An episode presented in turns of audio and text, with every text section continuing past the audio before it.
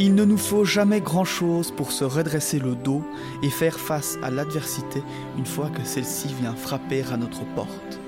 Enfin, à nos quatre chers hobbits, il aura fallu un seigneur noir, un anneau magique millénaire et un risque de guerre généralisé d'une dizaine de royaumes et espèces. Mais pour les hobbits restants, habitués au calme, à ne pas remuer la poussière inutilement, il leur faudra simplement le retour de leurs amis, la vision de l'espoir et surtout le fait qu'ils soient super bien sapés avec du loot légendaire et probablement tous level 100 en ayant fait la moitié des donjons de la Terre du Milieu. les gros geeks. la semaine passée, nous nous rendions vers la comté. Enfin. Mais alors que la joie était dans les cœurs, une drôle de sensation animait nos camarades, et surtout Frodon. La vue de Saruman sur le bord de la route, tel un mendiant, n'arrangea rien. Et c'est avec cette lourde boule au ventre que nous rentrons dans ce nouveau chapitre, chapitre 18, le nettoyage de la comté. Mais d'abord, chers camarades, comment allez-vous? Oh, ça va très bien, hein, ça va très bien. Je suis un petit peu enrhumé pour ma part. C'est le, le- le vent des tracteurs qui passait à côté de moi dans, dans la ville euh, qui m'a un peu soufflé. Ah, les Et manifestations d'agriculteurs. des, ma- des manifestations d'agriculteurs dans la vie, mais aussi dans le chapitre dans lequel nous allons, euh, D'une certaine façon. dans lequel nous allons rentrer aujourd'hui. Comme quoi, nous continuons d'être dans le sujet, malgré Mais tout. C'est vrai, tu vois. Pour ceux qui écouteront ce podcast dans 20 ans, ils se demanderont Ah, ça devait certainement être euh, le jour de- des grandes manifestations pour les agriculteurs. Papa, papa, raconte-moi un peu. C'était les derniers espoirs, Timmy. Les shérifs étaient là, avec leur John Deere. Maintenant, nous mangeons de la viande euh, artificielle. Voilà. Les tomates sont à 13 euros le kilo. Tu te souviens du goût des fraises? Je n'ai le souvenir d'aucune nourriture.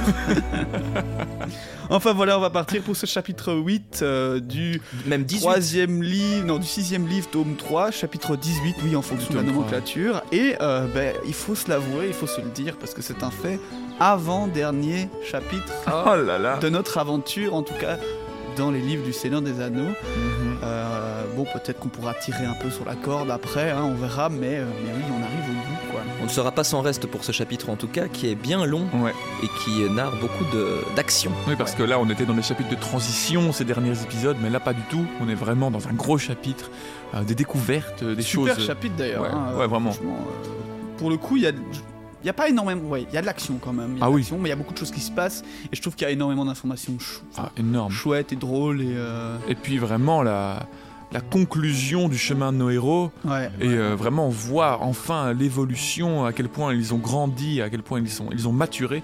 Nous allons découvrir tout ça. J'ai hâte de vous le partager. Oui, c'est vrai que j'ai déjà entendu le fait que c'est drôle. C'est un peu comme tu sais dans Casino Royale. C'est la fin dans la fin. Il y a le film qui te tire en Ah oui. longueur. Tu penses Mm. que c'est fini, mais en fait il y a trois fins. J'ai déjà entendu légèrement cette euh, analogie avec le, le Seigneur des Anneaux dans le sens où ouais, c'est drôle qu'en fait tout est censé être fini. Et en fait non, il y a encore le sac de la comté, etc. Euh, mais en effet, maintenant que tu le dis, euh, je trouve que ça donne une très très bonne conclusion à nos quatre personnages qui bon, ont déjà tous euh, eu un bel événement à leur, à leur histoire. Hein. Frodon et Sam avec l'anneau, euh, Pipin avec le, le sauvetage de, de Faramir et Merry avec le, le coup de au- au dague au roi sorcier. Mais euh, ça conclut vraiment bien la chose. Mais en tout cas, rentrons directement là-dedans, je pense. Oui, hein. tout à fait. Allons-y. Chapitre 18 Le nettoyage de la comté.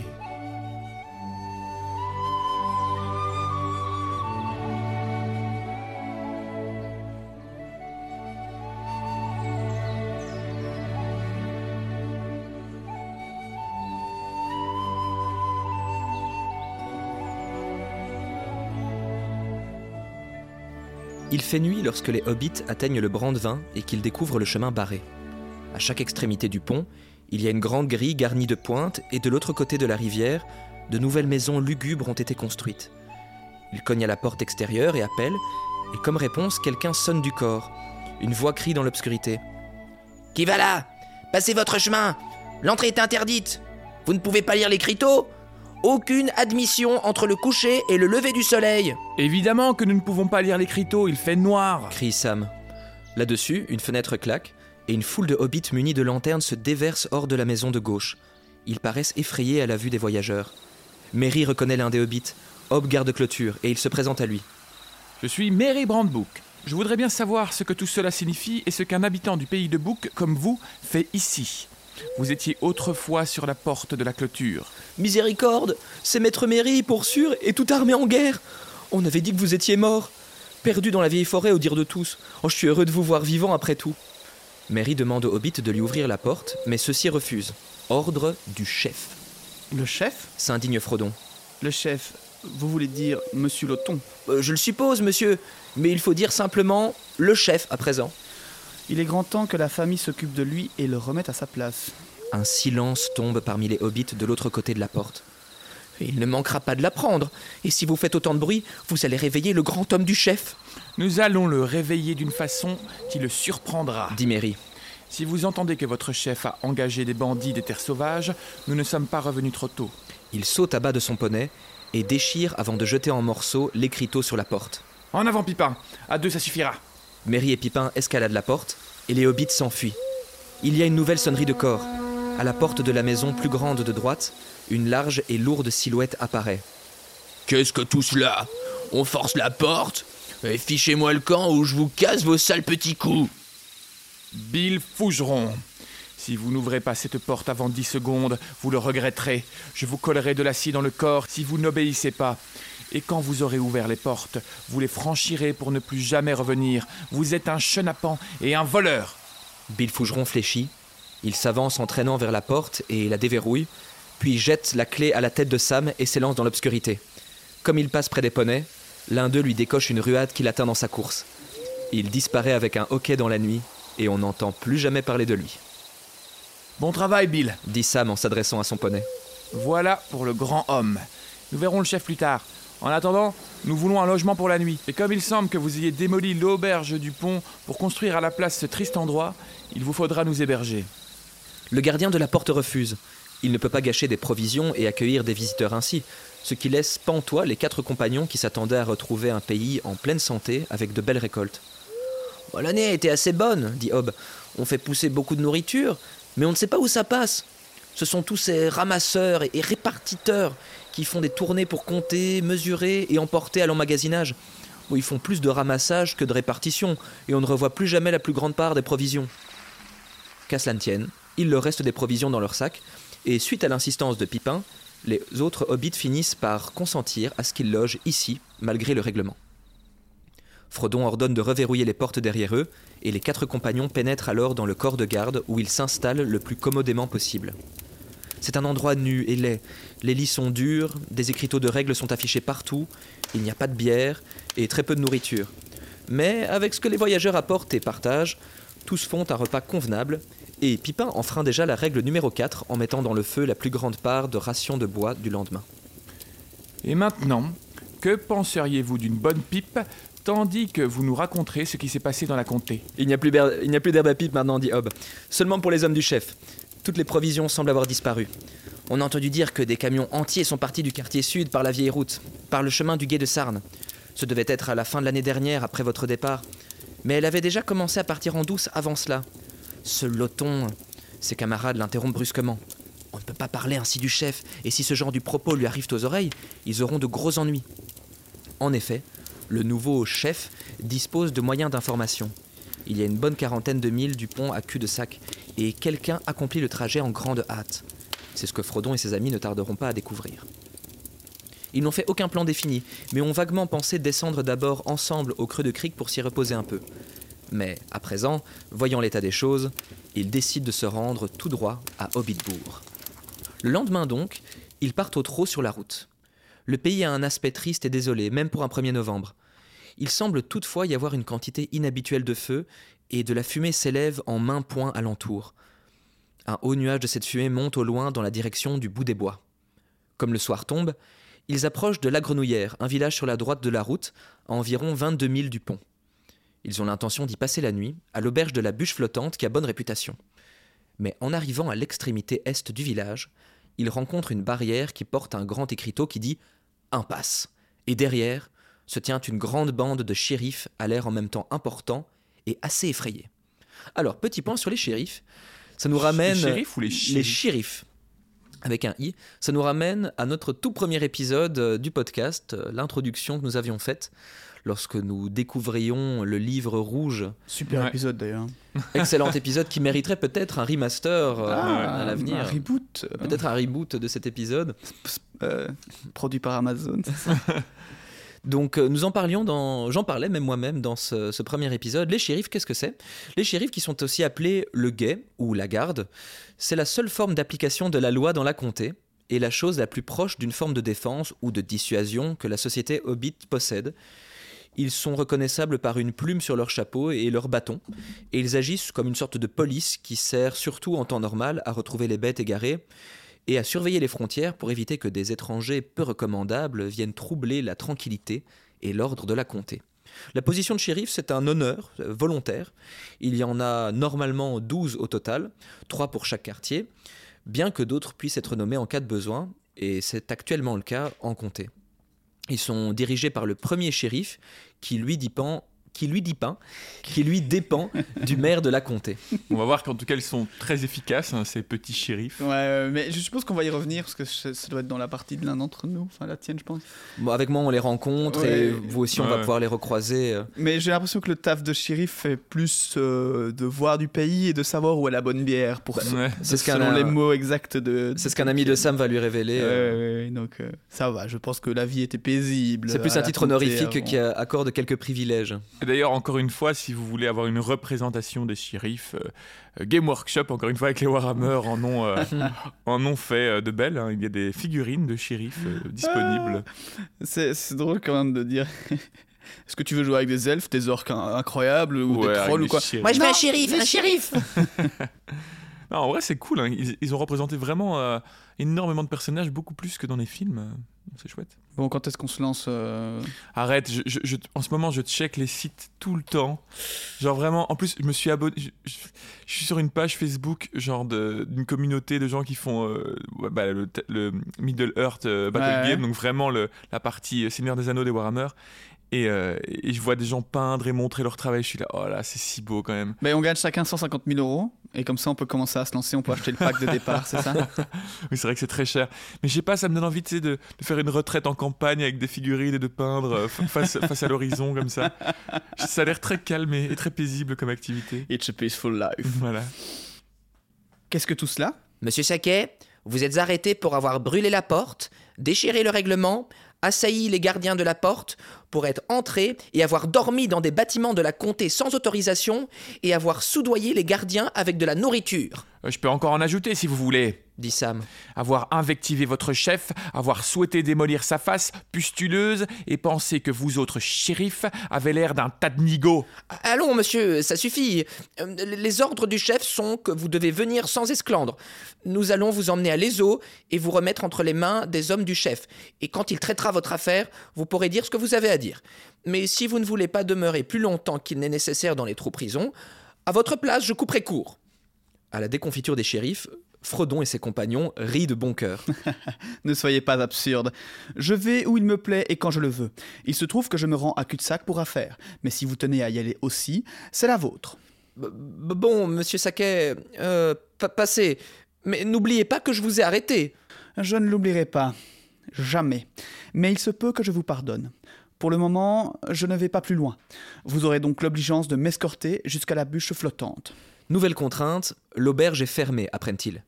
Les shérifs vont les escorter jusqu'à leur baraquement où ils pourront dormir. Sam repère dans la cohorte le shérif Petit Terrier, qu'il connaît, et il l'interpelle. Dis donc, mon vieux, t'es de Hobbitbourg et tu devrais avoir plus de bon sens. Venir arrêter Monsieur Frodon et tout ça. Et qu'est-ce que c'est que ces histoires d'auberges fermées? Bon, elles le sont toutes, dit Robin. Le chef n'aime pas la bière.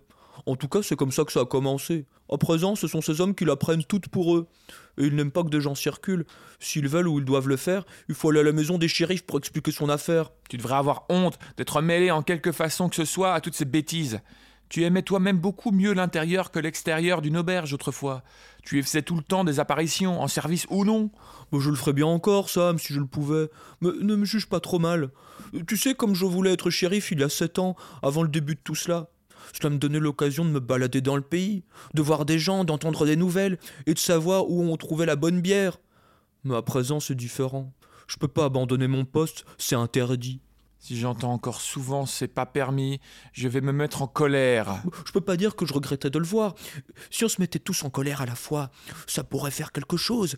Mais c'est ces hommes, Sam, les hommes du chef, il les envoie partout. Et si quelqu'un de nous autres petites personnes cherche à faire valoir ses droits, il le fourre dans les trous prisons. Ils ont commencé par le vieux Croquette, le vieux Plé Blanc, le vieux Plié Blanc, le maire, et ils en ont emmené beaucoup d'autres. Oh, ça empire, tu sais, et ils les battent. Pourquoi travailles-tu pour eux alors? Qui t'a envoyé à la grenouillère? Mais personne On reste ici dans la grande maison des shérifs. Nous sommes la première troupe du quartier de l'Est maintenant. Il y en a des centaines de shérifs, tous répertoriés. Ils en veulent davantage avec toutes ces nouvelles règles. La plupart y sont contre leur gré, mais pas tous. Même dans la comté, il y en a qui aiment se mêler des affaires des autres et faire les importants. Ou il y a pire.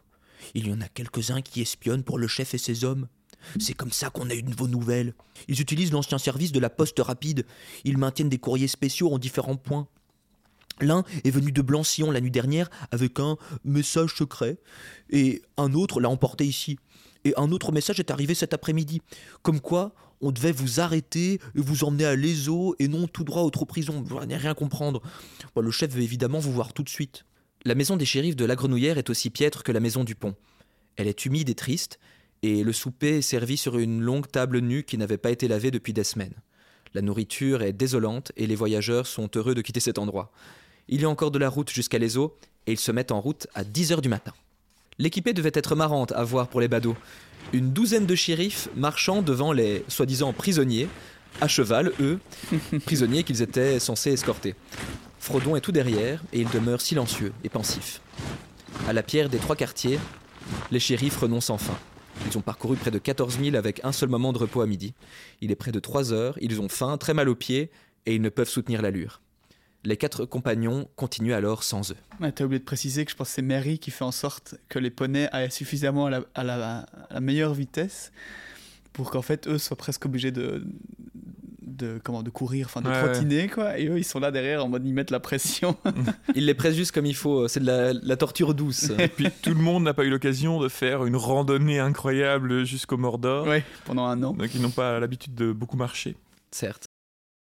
Mais on peut voir ici, euh, par rapport à ce qu'on disait déjà dans l'intro, euh, l'attitude de Frodon, Sam, Merry et Pipin, quand même. euh, parce qu'on on le rappelle, au dernier épisode, Gandalf les avait envoyés en comté, euh, voilà, en mode euh, Ah, il va se passer quelque chose, il savait très bien ce qui allait se passer. C'est à mais, vous euh, de gérer. bah, vous de gérer, vous, vous y arriverez très bien, c'est pas grave. Et on voit quand même le, déjà la, le caractère qu'ils ont, la, la manière de s'imposer. Ils ont même pas une seconde peur de ces shérifs, euh, alors qu'ils sont beaucoup plus nombreux qu'eux. Bah, pour Euh, l'instant, ils gèrent mais- plutôt pas mal euh, comme ce que préconisait Gandalf, donc euh, il avait bien vu. Ouais, mais ils ont vraiment à aucun moment aucun doute, quoi. C'est impressionnant. Ils pourraient être au moins intimidés par ces troupes de hobbits qui veulent les enfermer, mais pas du tout, soit mais n'importe. Bah, Il y y a la- il y a le, comment dire, le danger de ce qu'ils ne savent pas. Et en l'occurrence, on va le découvrir très vite, hein, les bandits, etc. Ouais. Mais en même temps, j'ai- enfin, tu vois, ils sont en mode, ils reviennent d'une guerre où ils ont vu des elfes de Oui, 3 oui, c'est mètres, ça. ils ont vu des hommes, euh, des orques. enfin, vraiment, ils, ont, oui. ils ont traversé toutes les pires choses possibles. Donc, ils sont clairement blindés dans le sens euh, peur de rien. Et donc, c'est vrai que trois hobbits, pour le moment, euh, qui Ouais. connaissent en plus. euh, Surtout que moi, j'arrête pas de garder en tête Merry et Pipin qui ont grandi de je ne sais combien de centimètres Oui, c'est vrai. et qui doivent arriver au-dessus des hobbits en mode comment ça, je ne peux pas rentrer? Ah, bonjour monsieur. Les quatre compagnons continuent alors sans eux, Au revoir, mon vieux. dit Sam à Robin. Je t'attendrai devant le dragon vert. Si tu n'as pas oublié où cela se trouve, ne lambine pas en route. Repartis au trot, ils arrivent à l'Eso par son vaste étang, et là, ils éprouvent le premier choc vraiment pénible. Le propre pays de Frodon et de Sam qu'ils aiment plus que tout au monde est méconnaissable. Un bon nombre de maisons qu'ils avaient connues manquent, certaines semblent avoir été incendiées, l'agréable rangée d'anciens trous de hobbits dans le talus du côté nord de l'étang est abandonnée, les petits jardins autrefois multicolores sont envahis de mauvaises herbes, et là où il y avait jadis une avenue d'arbres le long de la promenade de l'étang, se trouve désormais une ligne entière de vilaines maisons neuves. Au loin, vers cul-de-sac est érigée une haute cheminée de briques qui déverse une fumée noire. Dans le village de l'Eso, toutes les maisons et tous les trous sont fermés. Il n'y a personne pour les accueillir. Étonnés, ils en découvrent bientôt la raison. En atteignant le dragon vert, à présent désert et les fenêtres brisées, ils ont le désagrément de voir une demi-douzaine d'hommes de mauvaise mine vautrer contre le mur de l'auberge, des bandits qui ressemblent à Bill Fougeron ou ceux que Mary avait pu voir en Isengard. Ils portent des massues à la main et des corps à la ceinture.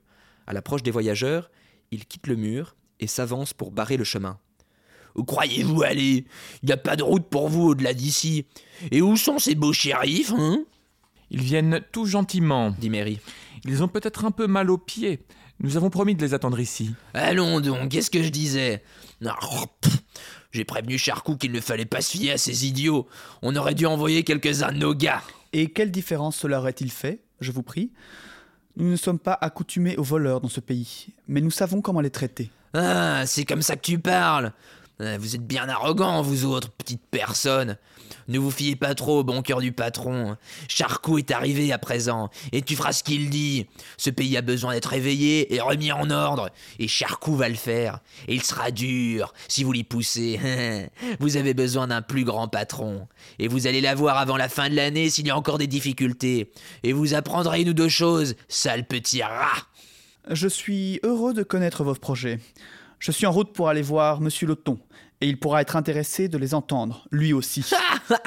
Loton Il le sait bien, n'ayez crainte. Il fera ce que dit Charcot. Parce que si un patron nous fait des ennuis, on peut le changer. Vu? Et si les petites personnes cherchent à s'introduire où on ne les demande pas, on peut les empêcher de nuire. Vu? Je vois. Pour commencer, je vois que vous retardez et que vous ne connaissez pas les nouvelles. Ici, votre temps est fini, comme celui de tous les autres bandits.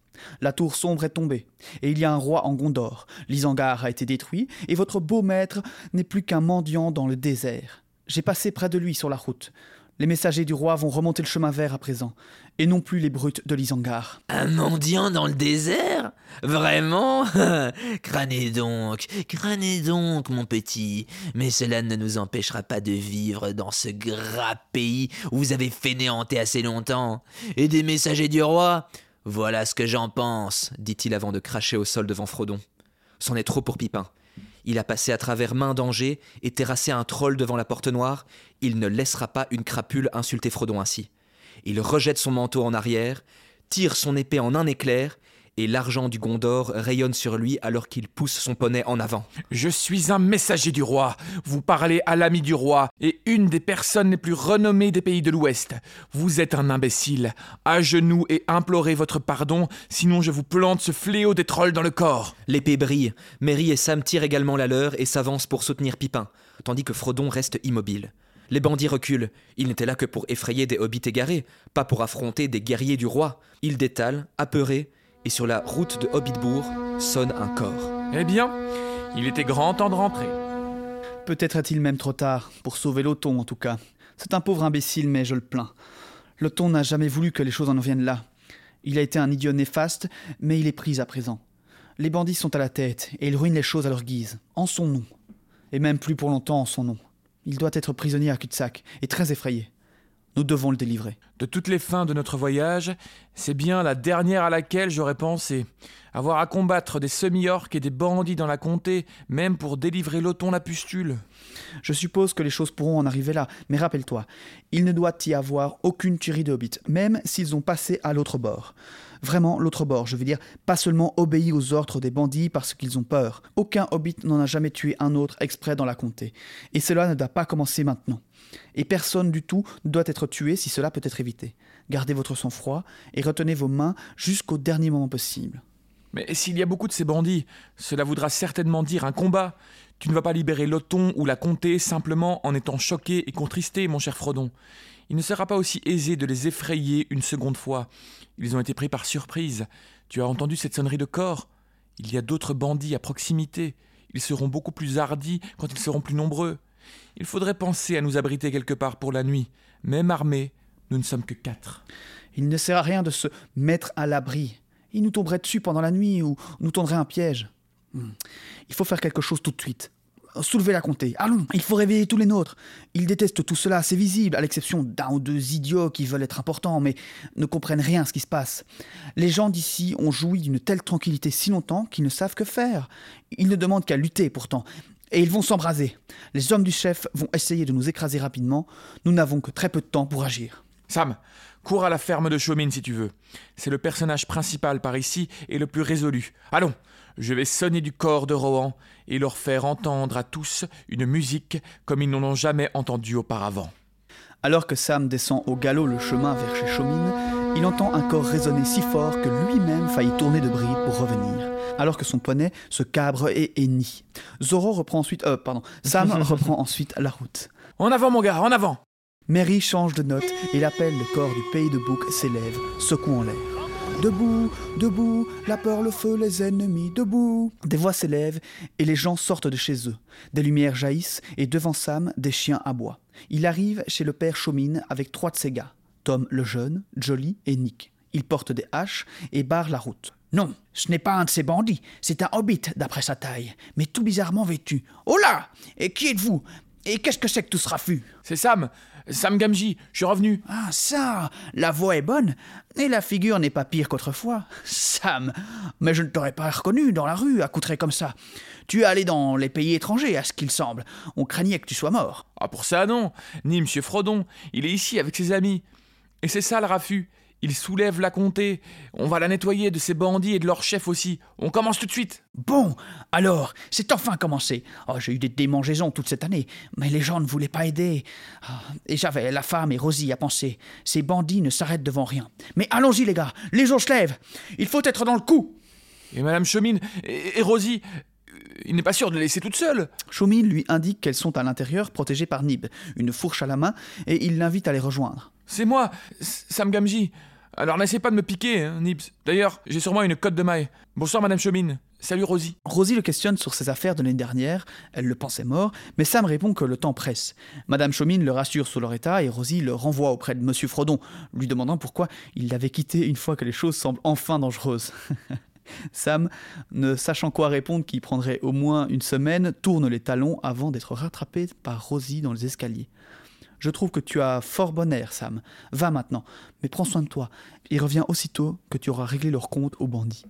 Donc là, en gros, ce qu'elle lui dit, c'est que elle lui fait euh, retourne près de Frodon. Je comprends pas pourquoi maintenant que c'est dangereux. Euh, euh, tu, le quittes sans savoir évidemment ce qui vient de se passer pendant un an. Après, on va voir que Sam va faire quand même pas mal le beau gosse là. Oui, ça c'est sa technique. Euh. C'est l'épisode de Sam, hein, qu'on se le dise. Au milieu du village se sont rassemblés une foule de hobbits armés de marteaux ou de gourdins. Certains avaient même des arcs de chasse. Ils ont allumé un grand feu, pourtant interdit, pour animer les hobbits présents et un peu provoquer le chef. Sous les ordres de Mary, d'autres érigent une palissade aux deux extrémités du village. À l'arrivée des shérifs, ils sont abasourdis, mais la plupart retirent leurs plumes et rejoignent les dissidents. Les autres s'éclipsent. Frodon et Chaumine, eux, discutent.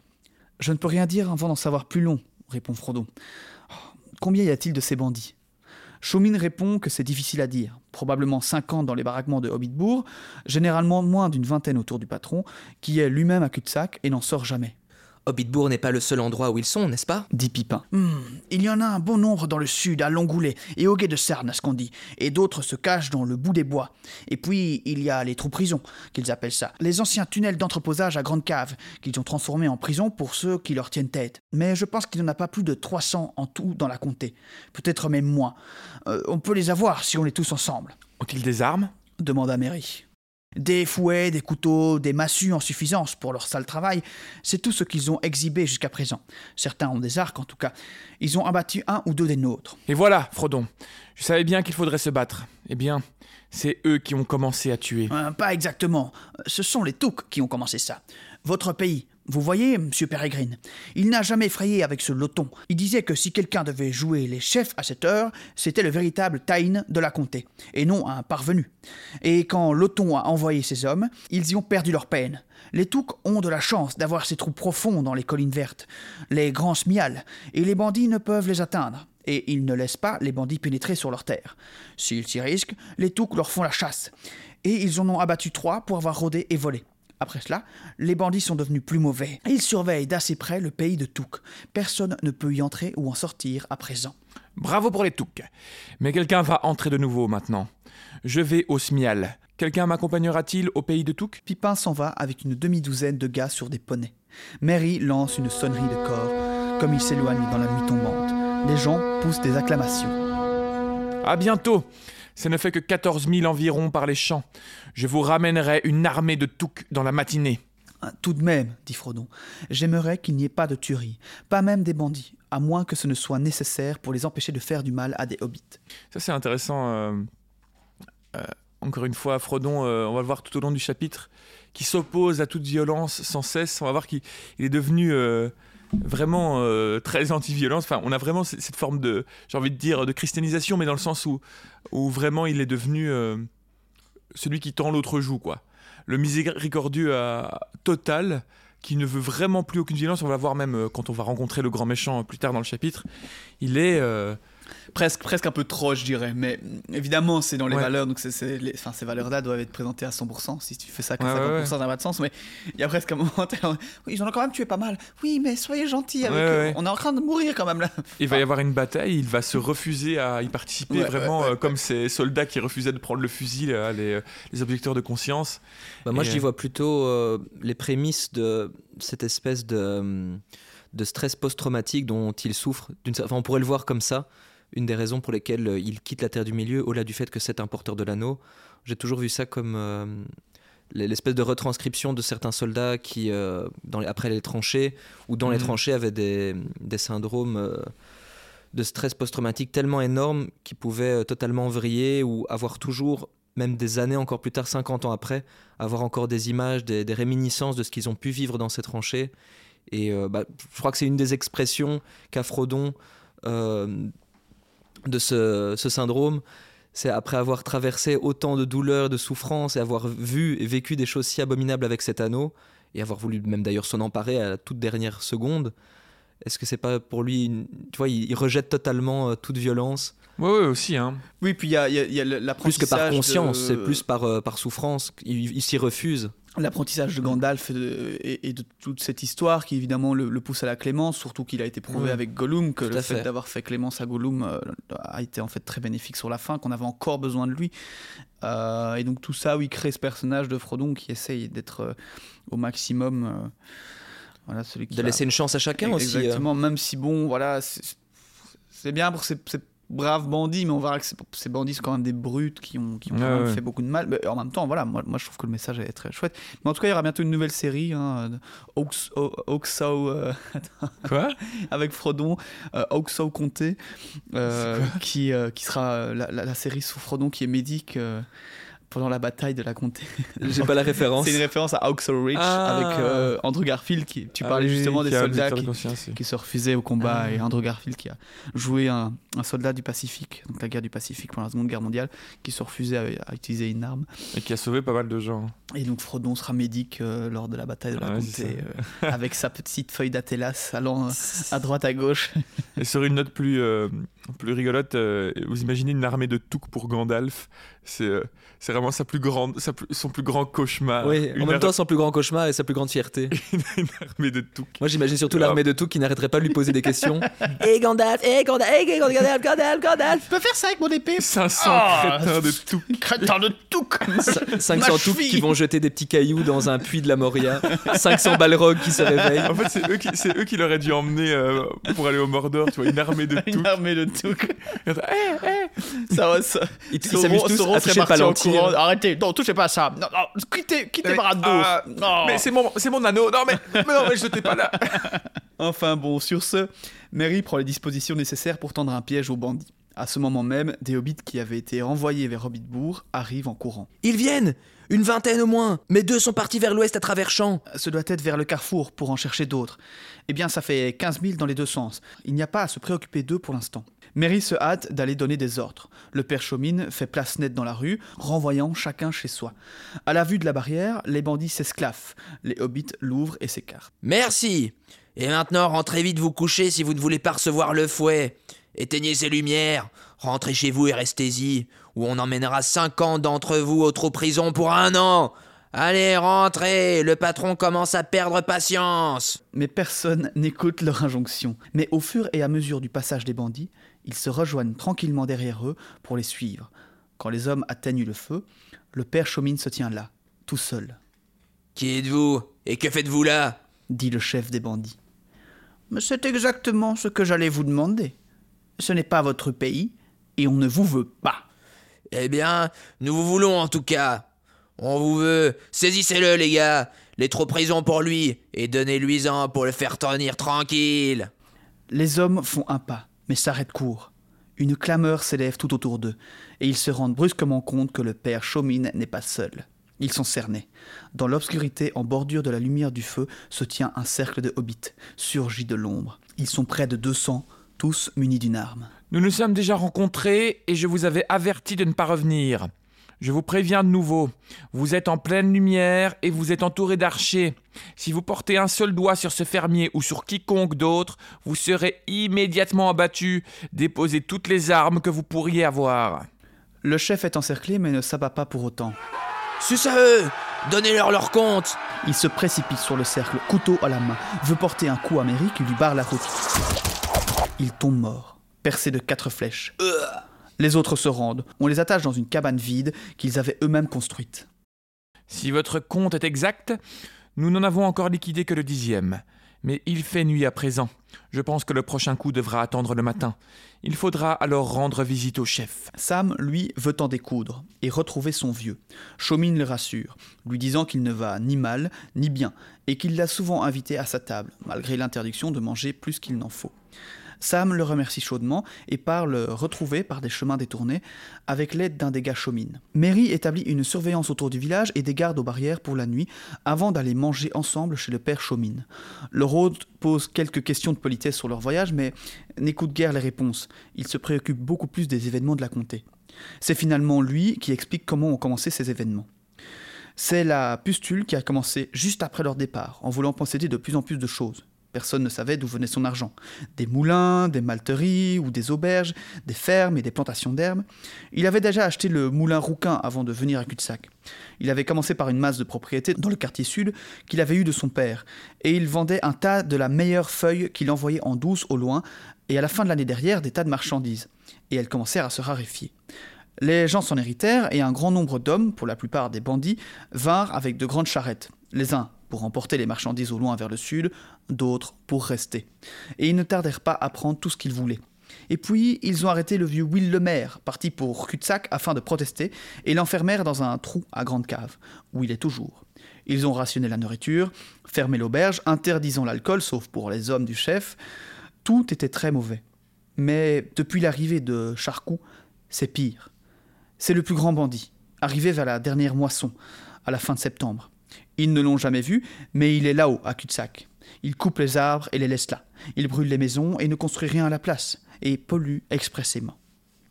C'est exact, dit le jeune Tom. Ils ont même emmené la vieille maman de Pustule, cette Lobélia. Oh, des types de Hobbitbourg l'ont vue. Où allez-vous? À cul-de-sac Pourquoi faire? Pour monter des hangars pour Charcot. Et qui vous l'a permis? Charcot Alors sortez de la route, vieille chicaneuse. Je vais vous donner du charcot, sale voleur de bandits. Et voilà qu'elle brandit son parapluie et tombe sur le chef. Ils l'ont entraîné au trop-prison, à son âge. Ils en ont pris d'autres qu'on regrette davantage. Mais il n'y a pas à nier qu'elle ait montré plus de cran que la plupart. À ce moment, Sam revient avec l'ancien qui invective quelque peu Frodon pour avoir vendu cul-de-sac. Frodon s'engage à le dédommager car ses patates ont été détruites à la suite de toute cette histoire. Et j'espère que mon Sam s'est bien conduit et qu'il vous a donné satisfaction. Parfaite satisfaction, monsieur Gamji. En fait, si vous voulez bien me croire, il est maintenant un des personnages les plus fameux dans tous les pays et on fait des chansons sur ses exploits d'ici à la mer et au-delà du grand fleuve. Sam rougit, mais il jeta un regard reconnaissant à Frodon, car les yeux de Rosie brillaient et elle lui souriait.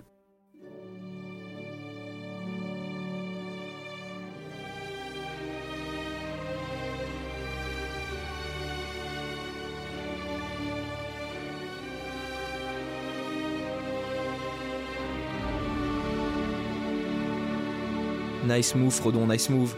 C'est vraiment le meilleur Le wingman. wingman de l'année, hein Eh mon pote, euh, il a un peu sauvé le continent là. Petit coup de coude. Mais c'est euh, ces hommes-là, euh, juste pour revenir sur ces bandits-là qu'ils voient euh, à l'auberge en arrivant, avant de sonner le corps, les tout premiers qu'ils voient, c'est, euh, il me semble, que, si j'ai bien compris, ce sont euh, aussi des demi-orques. Oui, il est, il est dit. C'est ce que je euh, précisais, euh, ce qui était dit plus tôt, c'est des hommes, le type d'hommes que Merry et Pipin avaient déjà vu en Isengard chez Saruman. Ouais. Et aussi, on comprenait, parce que ça, cela avait été dit, si on regarde par rapport aux, aux dates, que, en fait, toute cette, cette, pas cette procédure, mais tout ce qui est en train de se passer en comté, s'est amorcé depuis le départ des Hobbits.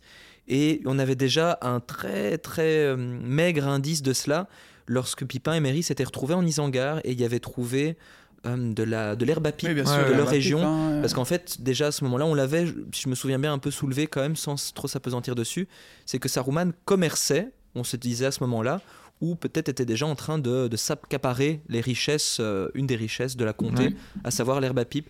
Et il a pris de plus en plus le contrôle de ça, en déversant ses bandits de plus en plus dans ces régions-là. Et effectivement, vu que les rôdeurs qui protégeaient Brie notamment sont partis Ouais, ouais, pour rejoindre euh, À Aragorn, ce moment-là, il a clairement pris. et aller euh, vers l'est, bah, ça lui a permis de totalement prendre compte- contrôle de ce continent-là. Et puis on peut imaginer que l'Othon vendait déjà de l'herbe à pipe à, à Saruman, Ouais, même quand Frodon, etc., était à la comté. Donc ça a Mhm. commencé vraiment graduellement. Mais c'est vrai que quand ils sont euh, à l'Isengard et que tout est, est noyé sous l'eau, et après le, le gouffre de Helm, on peut déjà imaginer que tout, tout là, enfin, là-bas, euh, tout est déjà en prix de bandits. Et... Très revanchard, hein. les hobbits ont détruit euh, la maison de Saruman, alors Saruman va détruire leur maison. Ouais. Comme il est encore exprimé ici, il pollue euh, expressément. Ouais. Donc c'est vraiment, il est là pour détruire et même pas pour en profiter spécifiquement. non, non, il Ils ont, ils ont, je l'ai pas mis, enfin c'est déjà assez long donc j'avais pas mis, mais ils ont carrément détruit le moulin, le, Ouais. le moulin rouquin là, ou je ne sais plus quel moulin, qui était un très beau moulin, etc. Dans le but de vouloir en reconstruire un très moche qui no- normalement devrait moudre beaucoup plus vite, etc. Mais c'est ça. ce côté un peu industrialisé Mais de, oui, oui. de Saruman et des orques, et, euh, et, ce moulin en fait, bah, pour fonctionner, euh, a besoin de plein de crasse hein, en Ouais, fait, ouais. qui du coup dans l'eau, euh, l'eau rentre propre et sort dégueu en gros. Mais en fait, là, là on, on la voit très clairement, la critique de, de Tolkien par rapport à la société industrielle et, euh, et à la destruction de la nature et au capitalisme effréné. Euh, parce que vraiment, ici, c'est un exemple type. Parce que l'auton, on peut se demander quelles sont ses motivations. La pustule, hein, quand on dit la pustule, c'est l'auton. Euh, très, très joli surnom. euh, l'auton, on peut se demander ses motivations parce qu'il va commencer à acheter, voilà, des, comme il a dit, des parcelles de terrain, des, euh, des, des endroits pour pouvoir les, se les accaparer, et étendre son commerce, etc pourquoi il fait ça? Pourquoi est-ce qu'il détruit l'environnement? C'est effectivement, il est dit à un moment qu'il pense que, ben, en construisant par exemple ce moulin-là, il va pouvoir euh, moudre le grain plus vite, etc., avoir plus de profit. Et, mais en même temps, ça amène à la destruction de l'environnement, à la destruction de, de tout ce qui est bon et beau. Et c'est vraiment très explicite à ce moment-là avec justement ce moulin. On en construit un plus moche, plus efficace, mais qui pollue, quoi. Et, euh, et c'est- la constance. C'est vrai qu'au final, il a, il a grandi euh, complètement dans les années de la révolution industrielle, euh, Tolkien. Oui, au oui, final. complètement. Ouais, complètement, Ah, il début a des été années témoin de 1900. ça. euh, Et ouais, puis même la, la guerre, les, les guerres mondiales, ça a été l'industrialis- l'industrialisation de la mort avec euh, le marché des armes et puis la manière dont tu avais autant de personnes qui pouvaient être tuées sur un champ de bataille en une journée, c'était du jamais vu. Ouais, ouais. Par euh, tout ce qui était les, les armes à, à répétition, Mhm. par les obus aussi, on, on pouvait tuer sans distinction à grande échelle avec le gaz moutarde, etc. Et il y avait toute un- une industrialisation et un commerce de la mort. Mais c'est vrai qu'il y a aussi une belle, une belle analogie sur la croissance, euh, en tout Ouais. cas la croissance euh, inutile et exagérée, avec la comté représente vraiment cette Oui, petite communauté, euh, oui. euh, communauté comme on dit communautaire, hein. enfin ce côté un peu, euh, j'ai Mm. pas envie d'utiliser le, le C-word euh, communiste, mais il y a un peu de ça au final. Euh, mais mais euh, soit ça c'est plus une blague, mais il y a, un peu de ça et c'est vrai que c'est assez mignon. On parle, parle parfois de euh, Tolkien euh, misogyne ou féministe et on peut aussi se faire poser la question Tolkien euh, écologiste ou euh, Ah mais clairement écologiste. Dans, dans ce cas-là, c'est assez clair. Je trouve que enfin, on le retrouve tout au long euh, de, du, du livre. hein, Cet, amour de la nature, des choses simples, ouais. et cette critique constante de l'industrie, la surindustrialisation, de la surexploitation, qu'elle soit à Isengard avec la destruction de la forêt, euh, ou, ou à en compter euh, exactement pareillement avec la destruction des, des campagnes et des. et des- Ouais. Oui, la comté en fait est tellement ce petit monde euh, parfait nous qu'on a dans, enfin, dans nos têtes, tu vois, ce truc verdoyant avec des Ouais. fleurs, avec des petites cabanes où tout le monde vit, que je, enfin tout le monde vit bien avec peu, que c'est vrai qu'une fois qu'on me dit euh, qu'on a mis un moulin qui, qui, qui rejette de l'huile et de la graisse dégueulasse dans la rivière, ça, je trouve ça fait un, un- ça, ça fonctionne bien euh, Bah oui, oui. comme, Et puis, comme euh, sonnette d'alarme, j'ai envie de dire. Et puis euh, voilà, il, il est dit aussi qu'ils ils construisent de nouvelles maisons sur plusieurs étages. Moi, j'y vois vraiment une transformation de la comté, un peu comme. au- Des dans- HLM, des buildings. Non, non, mais ces quartiers Oui, ouvriers ça, euh, du, début, Ah du, oui. du début du 20e euh, en Angleterre, à Londres. euh, oui, ces quartiers ouvriers avec toutes les mêmes Mhm. maisons Ouais, sur deux étages. Qu'on a aussi chez nous. hein, qu'on a aussi dise, chez nous, euh, tout à fait. Et euh, dans, dans, dans ces villes ultra polluées, enfin, moi, je, vois clairement une analogie par rapport à ça. Très Peaky Blinderesque dans ces petites oui, maisons. oui, Ouais. c'est ça. Mais je pense que, ouais, clairement, euh, pour moi, il ne fait aucun doute que Tolkien euh, parle de ça. C'est quand même incroyable qu'on soit en train d'enregistrer cet épisode et qu'il soit diffusé au, au plus fort des manifestations pour les agriculteurs. Ouais. On, on pouvait pas imaginer que ça tombe mieux que ça. C'est vrai, oui. Oui, nous sommes euh, en phase avec l'actualité, figurez-vous. Ou l'actualité est-elle en phase avec nous Ah Elle n'est jamais en avance ni en retard d'ailleurs. Elle arrive précisément à l'heure prévue. Bon, ben, J'espère que ça va bien se passer du coup, parce que là on arrive quand même sur des belles conclusions. Peut-être qu'on arrivera à une bonne résolution, Ouais. on l'espère. Basez-vous sur nous, s'il vous plaît. Le monde.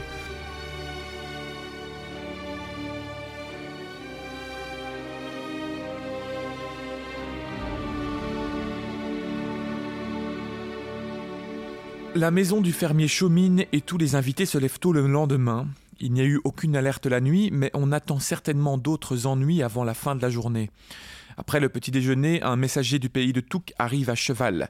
Tout le pays s'est soulevé et les bandits ont fui. Le Tahin, le Taïn du pays, renvoie donc Monsieur Pérégrine avec tous ces gens dont il peut se passer. D'autres ont dit. On a décidé de dire quoi, Taïn ou Tahin Euh, moi je Taïn, mais Taïn, moi. Taïn, euh, Bah, Taïn, fils de Lotin. Non, Taïn, oui. Pour moi, c'est Taïn. Enfin, Comme un peu vois, ce que j'ai mangé hier. Exactement. ouais. Une bonne taïne. Quoi Une bonne tagine. Oui, j'avais quand même. Une bonne taïne de poulet. D'autres nouvelles moins bonnes arrivent plus tard. Mary revient au galop vers 10 heures. Une centaine de brigands arrivent et mettent le feu partout sur leur passage. Mais les Touks arrivent avant eux. Ils entrent au village fort d'une bonne centaine, avec Pipin à leur tête.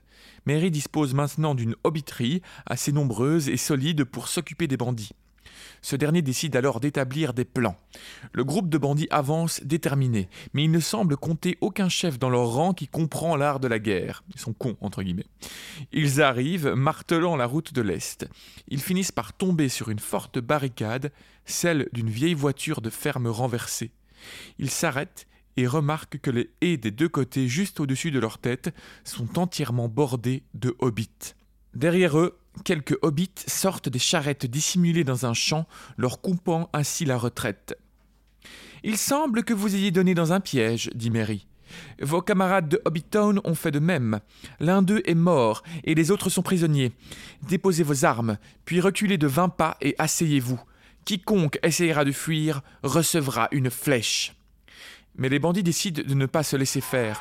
Une vingtaine fait volte-face et se rue contre les charrettes. Six sont abattus, mais les autres percent la barricade, tuant deux hobbits, puis se débandent à travers la campagne. Deux autres tombent en pleine course. Mary fait retentir son corps et il y a au loin des sonneries de réponse. Les hommes, encore pris au piège dans le chemin, environ 80, tentent d'escalader la barricade et les talus. Les hobbits n'ont d'autre choix que de tirer sur eux ou de les attaquer à coups de hache. Mais les plus forts et les plus désespérés sont nombreux à s'échapper du côté ouest et ils assaillent brutalement leur adversaire car ils ne cherchent plus tant à fuir qu'à tuer. Plusieurs hobbits tombent et le reste vacille quand Mary et Pipin, qui se trouvent du côté est, traversent pour donner l'assaut aux bandits. Mary tue lui-même leur chef, une grosse brute aux yeux louches, semblable à un grand orc. Puis, il rappelle toutes ses forces, enfermant ce qui reste des hommes dans un vaste anneau d'argile. Bientôt, tout est fini.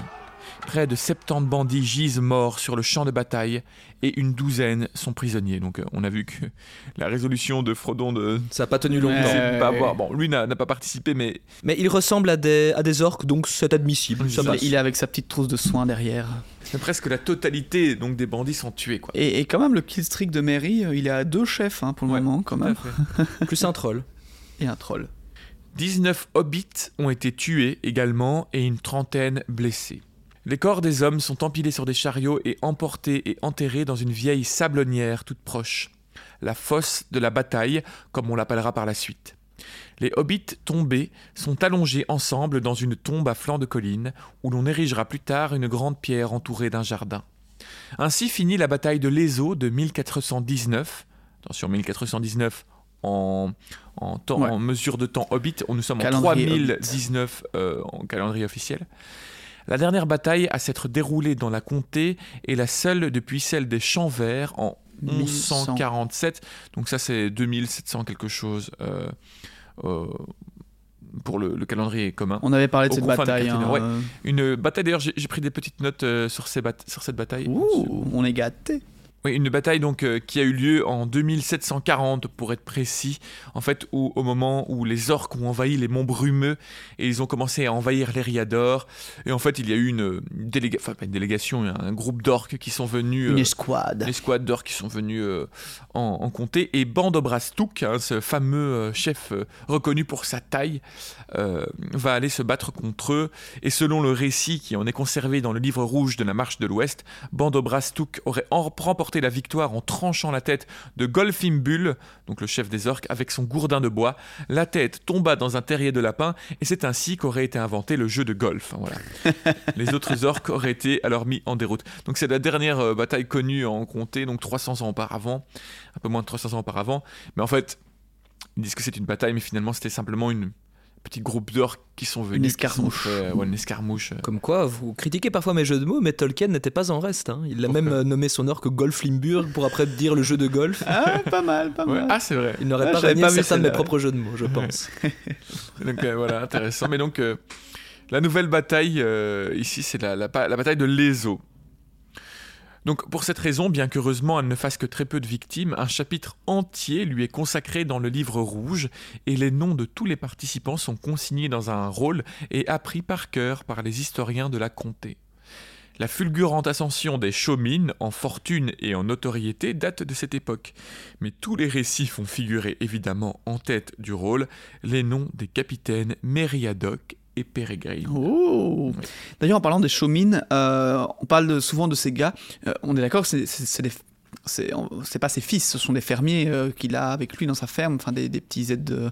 Écoute, ça je, je sais pas trop, je suppose qu'il a la, la tête de la famille Chaumine qui doit être euh, dirigée par les gens de sa famille, mais je suppose qu'il a assez... euh, Il doit, avoir, il doit avoir des fils, je sais pas, parce qu'on parle de Rosie, donc évidemment ça c'est clairement sa fille, mais parce qu'il dit Bah plusieurs oui, fois oui. ces gars, moi j'avais en fait en écrivant le, le résumé, j'écris en moins un de ses fils, parce qu'il part avec ça à un moment pour aller chercher le Ouais, bah, Et puis je, je réfléchis, je fais non, je relis, euh, ben non, c'est un de ces gars, il a encore dit gars.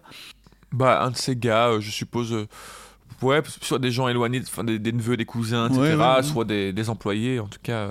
On ira chercher les réponses. les Chaumines constituent une grande caste, en tout cas.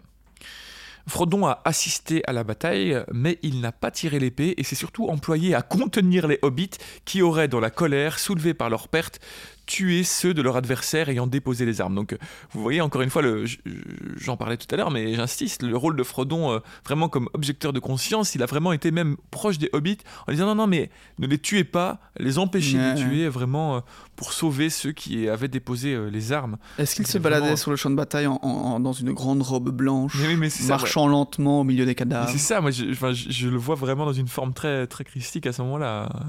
Mais bon. Mary, Pipin et Sam le rejoignent pour prendre le repas de midi, puis Frodon dit avec un soupir Eh bien, je suppose qu'il est temps de nous occuper du chef. Le fermier chemine assemble une escorte de quelques douzaines de vigoureux hobbits, puis ils partent à pied. Frodon, Sam, Mary et Pipin ouvrent la marche. C'est là l'une des heures les plus tristes de toute leur vie.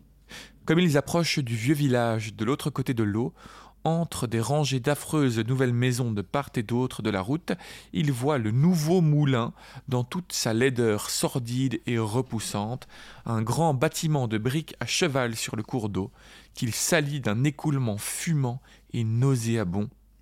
Tout le long de la route, les arbres ont été abattus. Voilà une belle image de l'industrialisation des campagnes. euh, nauséabonde et fumante. On l'imagine, c'est assez clair. On a tous dans notre imaginaire euh, cette image. moi, moi, ça me brise toujours le cœur un arbre coupé. Parce que une Ouais. maison, ça se reconstruit en quelques mois avec des bons hobbits. Mais un arbre, ça prend 30 ans à revenir à, à sa taille euh, d'antan. Ça, me- ça me fait mal. Et on va voir qu'il y a, il y a aussi des arbres très spéciaux qui Ah oui. Traversant le pont et levant les yeux vers la colline, ils ont le souffle coupé, comme les arbres. Même la vision de Sam dans le miroir ne l'avait pas préparé au spectacle qui s'offre à eux. Vous imaginez la vision d'horreur que Galadriel lui avait proposée. Elle n'a pas d'égal par rapport à ce qu'il voit là. Le vieux manoir du côté ouest a été démoli et remplacé par des rangées de baraques goudronnées. Tous les châtaigniers ont disparu, les talus et les haies sont défoncés et un parking d'un Aldi a été érigé à cet endroit-là. Non, ça évidemment je rajoute. Mais euh, vous pouvez imaginer quand même, euh, on est quand même dans cet ordre d'idées. hein. De grands chariots gisent en pagaille dans un champ piétiné jusqu'à faire disparaître le moindre brin d'herbe. En haut, cul-de-sac est caché par un amoncellement de grosses cabanes. Sam est outré, car ils ont coupé l'arbre de la fête, l'arbre sous lequel Bilbon avait fait son discours d'adieu. Le hobbit fond en larmes. Mais un rire l'interrompt. Un hobbit est paresseusement accoudé sur le mur bas qui enferme la cour du moulin. Quoi? T'aimes pas, Sam? T'as toujours été un tendre. Je pensais que t'étais parti sur un de ces navires dont tu nous rabattais sans cesse les oreilles. Pourquoi t'es revenu? On a du travail, nous, maintenant, dans la comté. Je vois bien ça, dit Sam. Pas le temps de vous laver, mais encore le temps de vous prélasser. Mais écoute un peu, mon petit sablonnier. J'ai un compte à régler dans ce village, et si tu continues à m'embêter, tu vas ramasser une note trop salée pour toi. Ted Sablonnier crache par-dessus le mur. Va donc. Tu peux pas me toucher, je suis un ami du patron, mais lui va toucher pour de vrai si tu rabats pas ton caquet. Frodon arrête Sam avant qu'il réplique. Il espère que rares sont les hobbits devenus comme lui. C'est alors que Mary intervient et prévient Ted qu'ils sont là pour renverser son patron.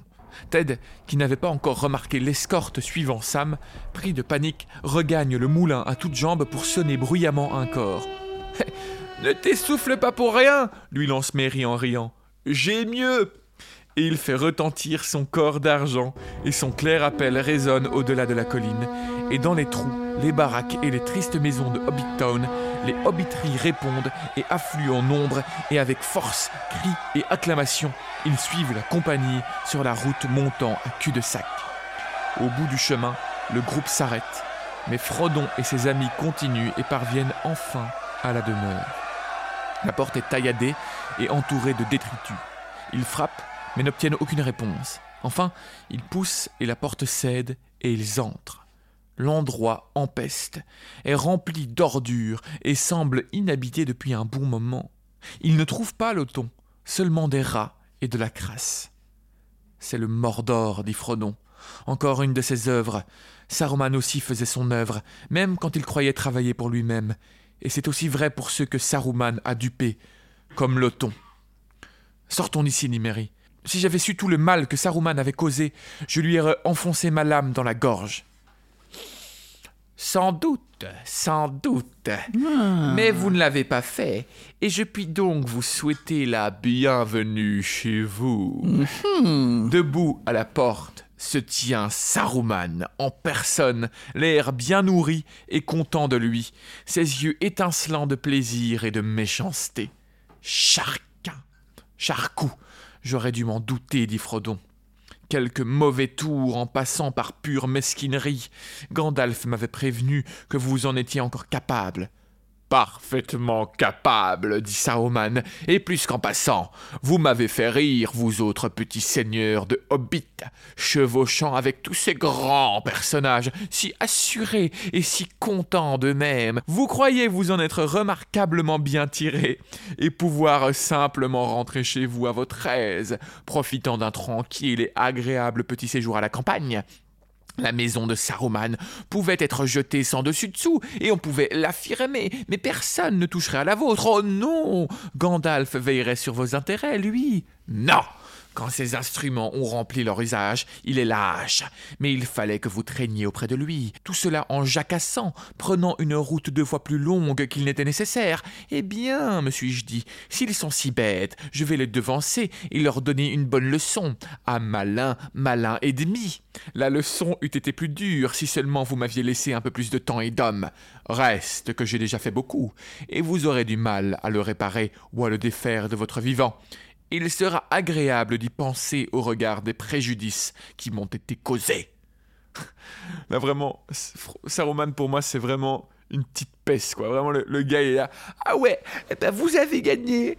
Eh ben, eh ben vous allez voir ce que je vais faire. Regardez comment je vais faire mal. Regardez comment je vais faire mal à votre petit. Mais moi, je me pose quand même une question parce qu'il il, est très invectivant de, de Frodon, en fait. Il est venu à cul-de-sac, défoncer cul-de-sac, etc. Ah oui, bah, c'est le symbole de sa défaite. Ouais, ouais. Pourtant, j'ai plus l'impression que c'est Merry et Pipin qui lui ont plus fait de mal. Oui, mais Frodon, dans les faits. c'est le hobbit. Il est très orgueilleux. On a euh, Gandalf qu'il jalouse énormément parce que c'est à Gandalf qui a été confié de base la mission de guider, d'être le chef du Conseil Blanc. euh, ce que Gandalf a refusé euh, par sa grande mensuétude, et du coup, euh, Saruman n'était que le second choix, donc déjà ça. Et en plus, ce premier choix de Gandalf, lorsqu'il a eu la possibilité d'avoir l'anneau, l'a confié à un vulgaire hobbit, Frodon, qui a Ouais. réussi sa tâche, ce que Saruman c'est impossible. pensait impossible, Ouais. et qu'une créature telle que ce hobbit n'était pas digne d'avoir un tel artefact en sa possession. Et D'ailleurs, qu'est-ce qu'elle en a fait? Elle l'a détruit. Donc, ouais, effectivement, Frodon, pour lui, est le symbole de toute cette décadence et de, de tout ce qui ne va pas euh, dans, dans le monde. Ouais, mais on sent vraiment Et de la son orgueil, en mauvaise foi. C'est terrible parce que là, il, il rentre complètement dans sa mauvaise foi encore plus qu'auparavant. Il, il est complètement incohérent son discours. C'est juste un, un discours de vengeance puérile, absolument euh, horrible. Moi, vraiment dégoûtant. J'ai j'ai l'image un peu de Tante Pétunia pour la référence à Harry Potter. Vous voyez, quand, dans- quand, quand Hagrid vient annoncer à Harry euh, qu'il est un sorcier, et elle parle de, de sa mère. Et je sais plus ce qu'elle dit, euh, mais elle a l'air dégoûtée comme ça en parlant de sa sœur. euh. Alors qu'elle est juste jalouse, oui, ça, oui. ça pue la jalousie. Oui, Parce qu'elle n'a pas reçu sa lettre, elle. Non, non, non. Ouais, N'oublions pas que c'est un Maya, c'est un. Avec ses un- jambes bizarres. C'est un Maya, enfin c'est c'est vraiment encore une fois un espèce d'ange, un espèce de demi-dieu, si pas de dieu.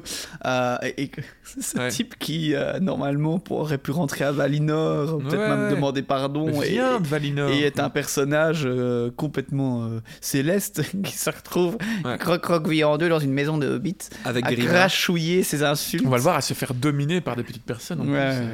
Deuxième référence à Harry Potter, je vais en glisser une parce qu'il y a celle que tu apportes, mais celle que je n'avais pas euh, euh, notée quand euh, on l'a traversée euh, il y a quelques minutes, c'est le moment où ils arrivent dans un des premiers baraquements au début du chapitre où il y a toutes ces règles affichées partout. Moi, je voyais vraiment celle dans Ah, l'ordre du Phénix euh, avec euh, le, le bureau des inquisiteurs avec toutes les règles d'ombrage partout dans l'école. Oui, c'est vrai. Il y avait un peu de ça aussi. On se demande Il est interdit vraiment de faire des réunions.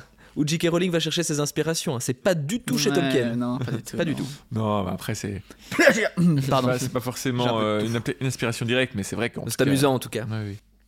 Et donc Frodon euh, réagit à, à cette, euh, ces paroles de haine et de crasseuse de Saruman. Eh bien, si vous tirez agrément de ce genre de choses, dit Frodon, vous me faites pitié. Seul le souvenir vous en restera, j'en ai peur. Partez immédiatement et ne revenez plus jamais. Les hobbits des alentours avaient vu sortir Saruman et entendant l'injonction de Frodon, ils crient Ne le laissez pas partir Tuez-le C'est un bandit, un assassin, tuez-le Tuez-le dit Saruman d'un ton moqueur. Tuez-le si vous croyez être assez nombreux, mes courageux hobbits. N'allez pas croire qu'en perdant tous mes biens, j'ai aussi perdu tous mes pouvoirs. Quiconque me frappera sera maudit, et si mon sang souille la comté, votre pays se fanera, et jamais plus il ne guérira. Ne croyez pas ce qu'il dit, dit Frodon. Il a perdu tout pouvoir, sauf sa voix qui peut encore vous intimider et vous duper si vous la laissez agir. Mais je ne veux pas qu'il soit tué. Il est inutile de punir la vengeance par la vengeance, cela ne guérit rien. Partez, Saruman, par le chemin le plus court, encore une fois. La miséricorde de Frodon qui est limite en train de faire les béatitudes sur le mont, euh, sur, sur- sur- sur- sur la montagne euh, comme Le mont comme des Oliviers. Ouais, Moi, je voyais plutôt Oliviers, mais euh, Dalaï Frodon la massacrer. Mais petite Vraiment. parenthèse sur les pouvoirs de Saruman. Euh, donc, c'est Gandalf a, a cassé son bâton ouais, lui en gros, par Et- l'autorité des Valar et des C'est ce que ouais. il lui a enlevé ses pouvoirs. C'est ça, c'est en fait en revenant euh, de la mort, euh, il a eu un, un Ouais, ouais. buff euh, en mode tiens, t'as le droit de. Et il, a est, il devenu place. ce que Saruman devait être. Oui, oui. Il a pris sa place et Ilúvatar, en le ressuscitant, lui a donné l'autorité d'enlever les Ouais, pouvoirs à Saruman. Quoi. C'est ouf, trop bien. Ouais, il lui a retiré euh, sa capacité. À part sa voix, qui fait partie de, de lui. Serpent Serpent appelle Saruman. Et la langue de serpent sort alors d'une cabane voisine, rampant sur le sol, presque comme un chien. On reprend la route, serpent. Ces braves gens et leurs petits seigneurs nous mettent encore à la porte. Dépêche-toi. Là, on peut presque voir Lucius Malfoy avec Dobby. Hmm. Saruman se retourne, prêt à partir, et la langue de serpent se traîne après lui. Mais alors que Saruman passe devant Frodon, un couteau lui dans sa main, et il frappe subitement. La lame dévie sur la côte de maille dissimulée et se casse. Là, j'imagine Frodon qui ne bouge pas, tu sais, qui n'a vra- vraiment fait aucun geste. Juste un petit soupir. Hmm. Ah là là. Une douzaine de hobbits, Sam à leur tête, s'élancent avec un cri et jettent le gredin au sol. Sam tire l'épée, mais Frodon l'arrête. Ne le tue pas, même maintenant, car il ne m'a fait aucun mal, et de toute manière, je ne voudrais pas qu'il meure dans ce sinistre état d'esprit. Il était grand autrefois, d'une noble espèce, contre laquelle nous ne devrions pas lever la main. Il est déchu, et sa guérison est au-dessus de nos moyens.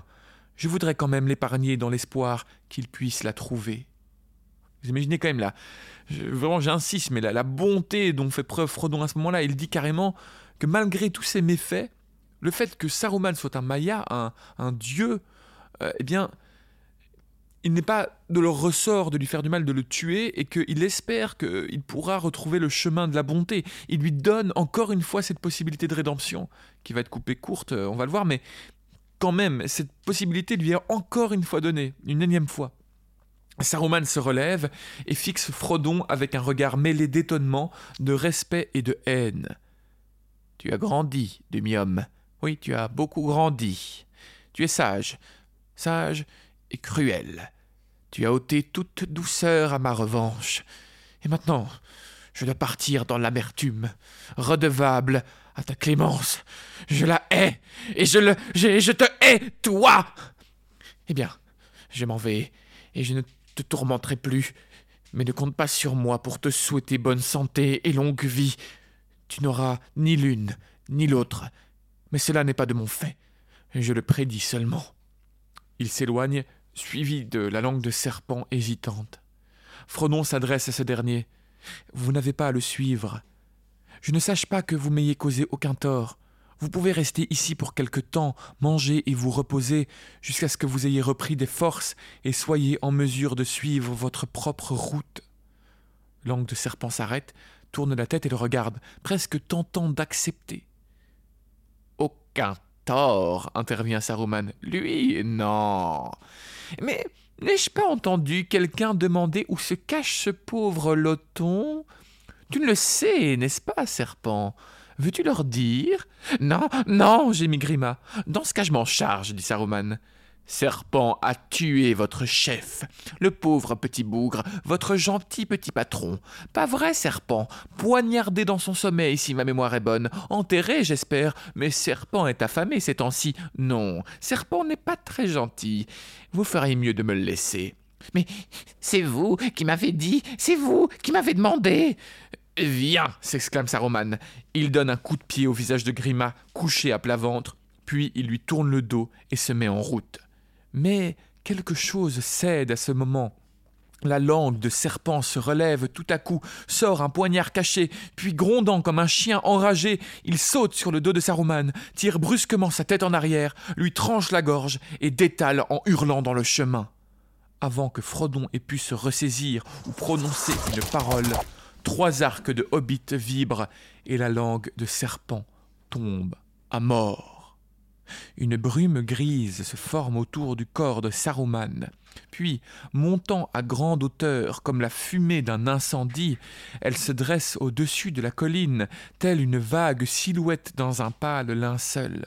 Pendant un instant, elle hésite, se tournant vers l'ouest, mais de l'ouest vient un vent froid, et elle fléchit et se dissipe en un soupir, bientôt réduite à néant intéressant, intéressant. très intéressant. Ça fait écho à une certaine fin, à la fin d'un certain Sauron, qui, je le rappelle, est de la même espèce que Saruman. On se souvient que lorsque Sauron a été détruit par euh, la destruction de l'anneau, il y a eu cette forme noire s'élevant dans le ciel, se dressant au-dessus de tous, et puis être balayé par le vent, et donc euh, disparaître.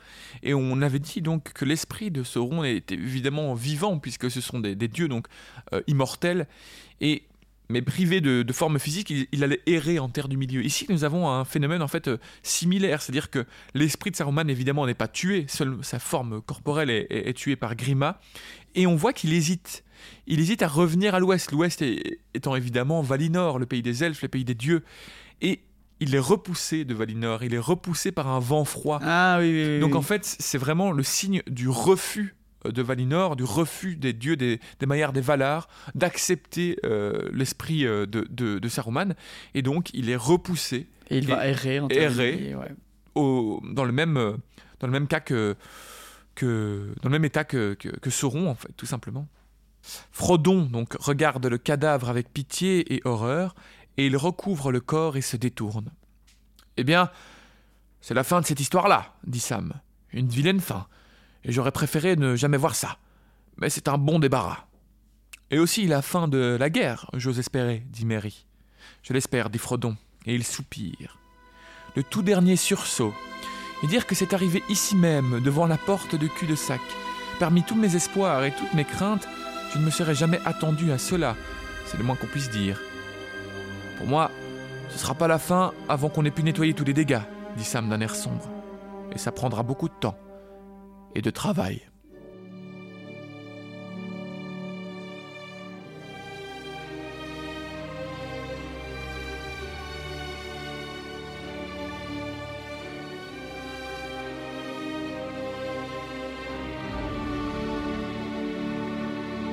Tadam Ça y est, notre cher Saruman est parti. Saruman et la guerre est, Est définitivement et officiellement finie, Ça y est, quoi. euh, Saruman euh, est parti. euh. tué par Dobby, tué par son, son elfe de maison. Oh oui, dit Grima, mais quel état dans Et lequel Quelle horreur est, aussi, euh. ce que laisse entendre euh, Saruman, c'est donc déjà euh, la perfidie euh, avec laquelle il a poussé Grima à tuer Loton dans son sommeil, ce qui est déjà assez atroce à imaginer, mais il sous-entend presque, enfin il ne sous-entend pas presque, il sous-entend que Loton n'aurait pas été enterré et que Grima, affamé, l'aurait peut-être Ouais, même mangé. mangé. Ouais, ouais, ouais, ouais. Donc on arrive même sur quelque chose de très gollumesque, tu vois, assez ignoble à imaginer. Déjà, penser à un petit hobbit, même Loton, que Frodon essaye de sauver, malgré tout le, le tort ou euh, qu'il a pu causer euh, au hobbit et à la famille de Frodon, mais aussi même tout ce que qu'il a pu être désagréable dans le passé avec euh, sa femme Lobelia, qu'on a fini maintenant par apprécier, car elle a essayé Ouais. de, de protéger euh, les siens. On la retrouvera d'ailleurs. Et on va la retrouver. chapitre. Se, se dire que ce pauvre Loton a fini poignardé dans son sommeil et peut-être dévoré par Grima, c'est abominable. Oui, et puis Grima qui, qui, qui, qui, qui a, qui tue euh, Saruman et, et qui s'en va en criant. Moi, j'ai une vision vraiment d'horreur. Hein. euh. Mm. Et on est d'accord qu'il y a. Attends, parce que. Il est dit dans le chapitre que Grima arrive, il a quelque chose de brillant à la main, mais il, il tape une première fois, mais c'est code de maille. c'est Saruman, Non, c'est c'est Saruman Saruman. qui fait ça. Saruman, en passant devant Frodon, tire un poignard Ah oui, et ouais. tente de, de, de poignarder Frodon, mais il se... Il, s- il se heurte à la à la de maille de de maille, Mithril. Et oui, non, Imaginez la après, euh, perfidie du, du personnage quand Ouais, même. hein. ouais, ouais.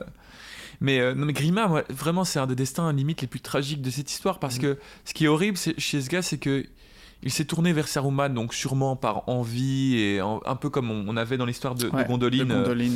euh, par envie euh, de de pouvoir bah, de- de- avoir. euh, ah, euh.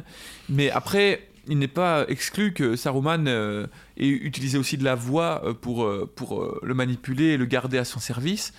Et finalement, c'est l'histoire d'un gars qui va péricliter, va, va juste sombrer dans, dans quelque chose de si affreux qu'à la fin, même quand on lui propose la rédemption, il a si honte de lui, il est si dégoûté par ses actes, par ce qu'il a pu faire, Mm. que lui-même ne, ne- ne se, ne se trouve même pas lui-même Digne, cap- de digne de, l'avoir. de revenir à la, à la, à la bonté, C'est à la. à Côté à tragique la d'un personnage qui n'aurait fait que tous les mauvais choix dans sa Ouais. vie.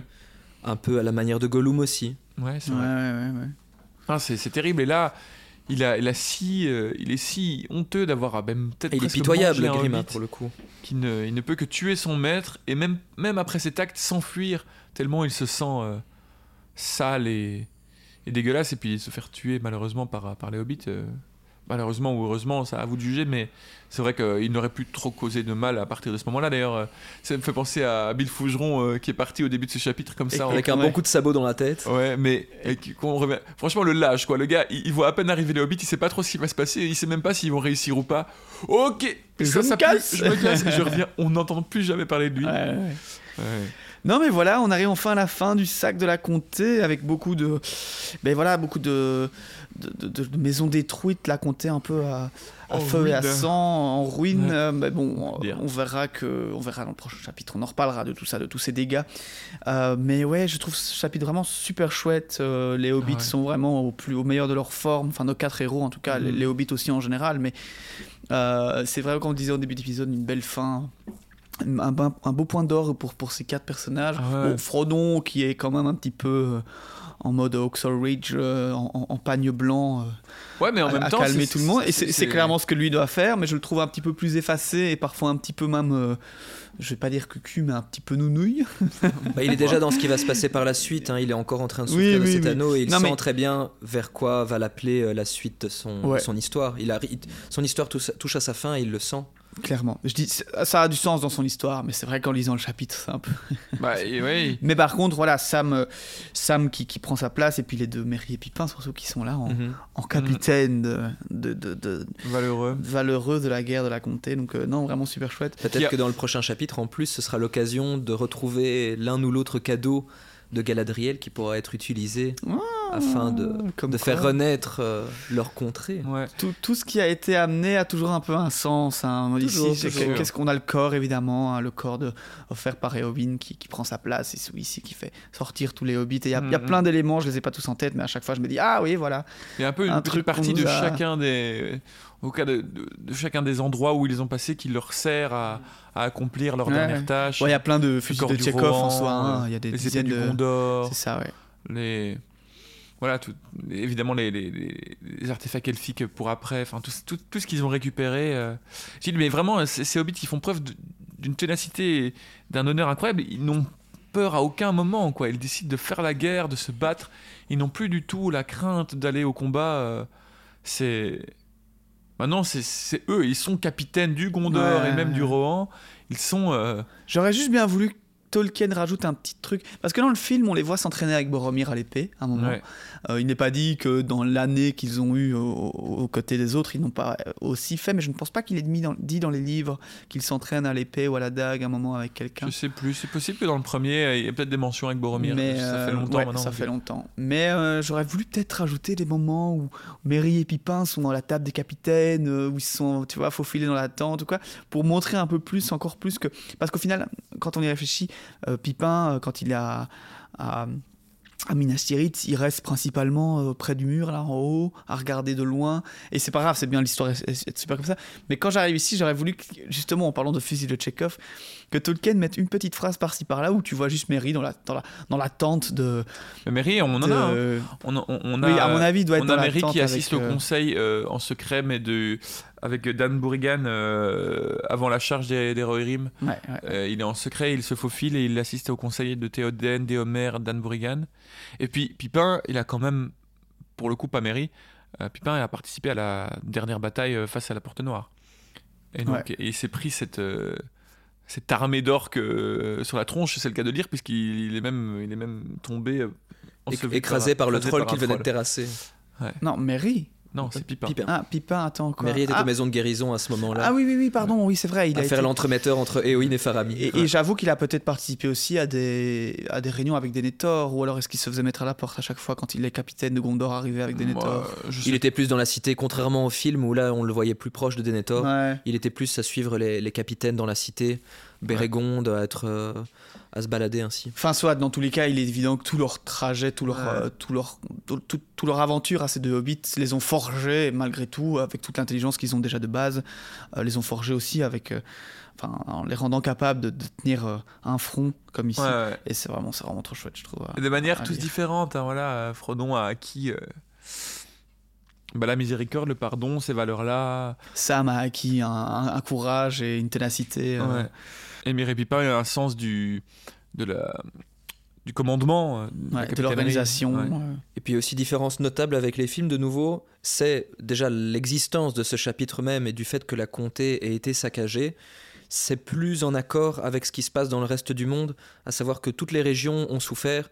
Euh, les régions des nains ont Ouais. été très impactées par les- la guerre avec Sauron, Euh, tout le Gondor évidemment, le Rohan, euh, les forêts ont énormément pris. Et là, contrairement au film, même la comté, ce petit havre de paix, Ouais, ouais, euh, ouais. Les régions des elfes aussi avaient évidemment su- subi euh, les assauts de- des armées de Sauron.